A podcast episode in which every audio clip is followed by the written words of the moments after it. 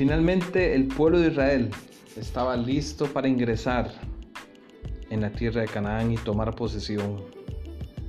Solo que no era la misma generación. Todos los mayores de 20 años murieron en el desierto. Números 14, 31 declara, pero a vuestros niños, de los cuales dijisteis que serían por presa, yo los introduciré, y ellos conocerán la tierra que vosotros despreciasteis. Estos niños, menores de 20 años, habían visto los milagros en Egipto, habían vivido todos esos momentos emocionantes del cruce del Mar Rojo y de la entrega de los diez mandamientos en el Sinaí. Ellos participaron y entendieron cuando se erigió el tabernáculo y todos los servicios que allí se establecieron. Eran muchachos, eran jóvenes. Ellos vieron la organización del pueblo de Israel y cómo Dios guió al pueblo a través del liderazgo de Moisés y de sus enseñanzas. También ellos vieron los errores que cometieron sus padres. Ellos escucharon los sermones que Moisés predicó en el libro de Deuteronomio.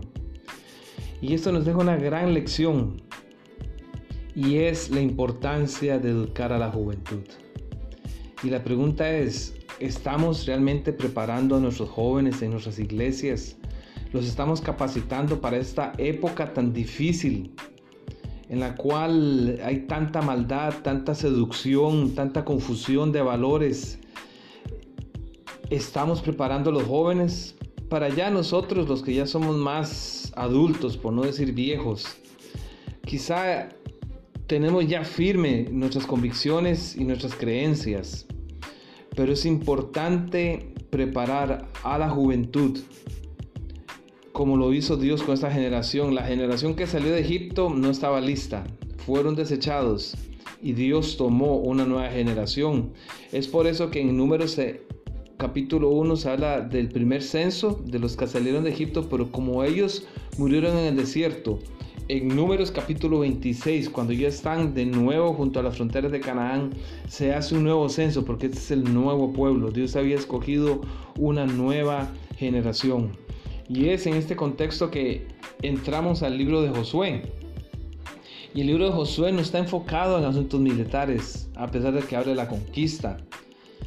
Eh, solo el capítulo 7 habla del pecado de Acán, que de hecho es un problema espiritual más que militar. El capítulo 8 habla de la conquista de Ai. Y el capítulo 9 habla del problema de los Gabaonitas. Y el capítulo 10, la conquista del sur de Canaán. El 11, la conquista del norte de Canaán. Y finalmente el capítulo 12, el registro de los reyes conquistados por Moisés y Josué.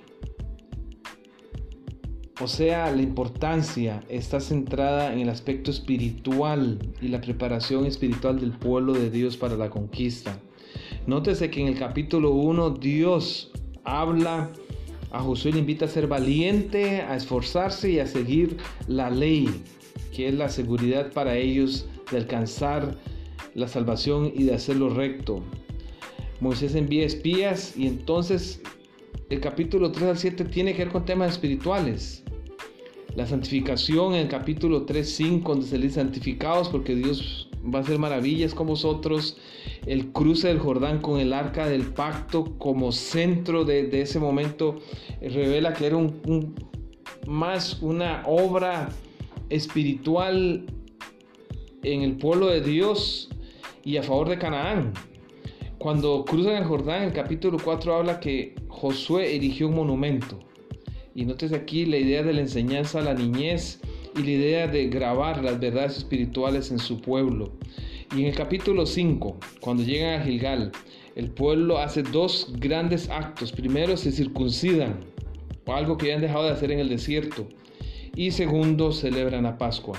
Y con la celebración de la Pascua, de acuerdo al versículo 11 y 12 del capítulo 5, termina el maná. El focus es espiritual más que militar y esa generación está viendo todos esos elementos porque Dios los estaba preparando para conquistar la tierra. Y esto nos invita a considerar que nosotros estamos camino a la Canaán celestial, a tomar posesión de las moradas celestiales que Jesús fue a preparar por nosotros.